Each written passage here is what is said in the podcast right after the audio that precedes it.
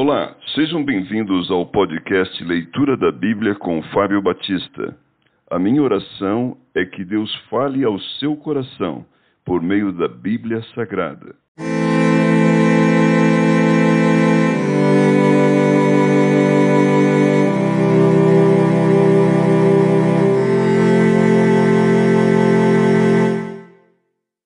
Provérbios capítulo 14 A mulher sábia edifica sua casa, mas a insensata com as próprias mãos a derruba.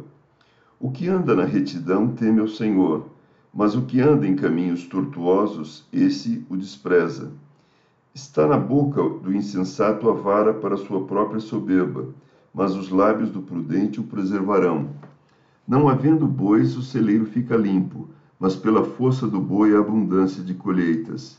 A testemunha verdadeira não mente, mas a falsa se desboca em mentiras. O escarnecedor procura sabedoria e não a encontra, mas para o prudente o conhecimento é fácil. Foge da presença do homem insensato, porque nele não divisarás lábios de conhecimento. A sabedoria do prudente é entender o seu próprio caminho, mas a estultícia dos insensatos é enganadora. Os loucos zombam do pecado, mas entre os retos a boa vontade. O coração conhece a sua própria amargura, e da sua alegria não participará o estranho.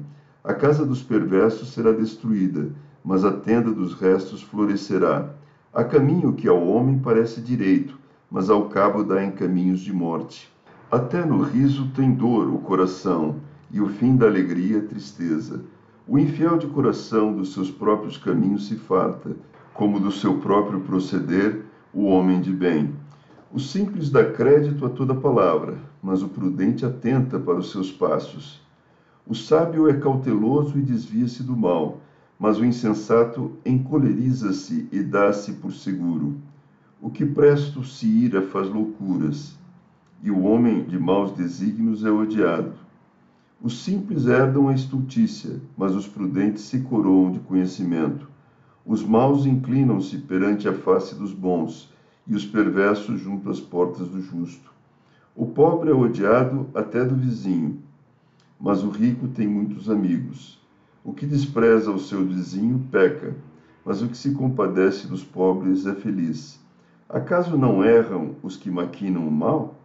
Mas amor e fidelidade haverá para os que planejam o bem. Em todo trabalho aproveito, Meras palavras, porém, levam à penúria.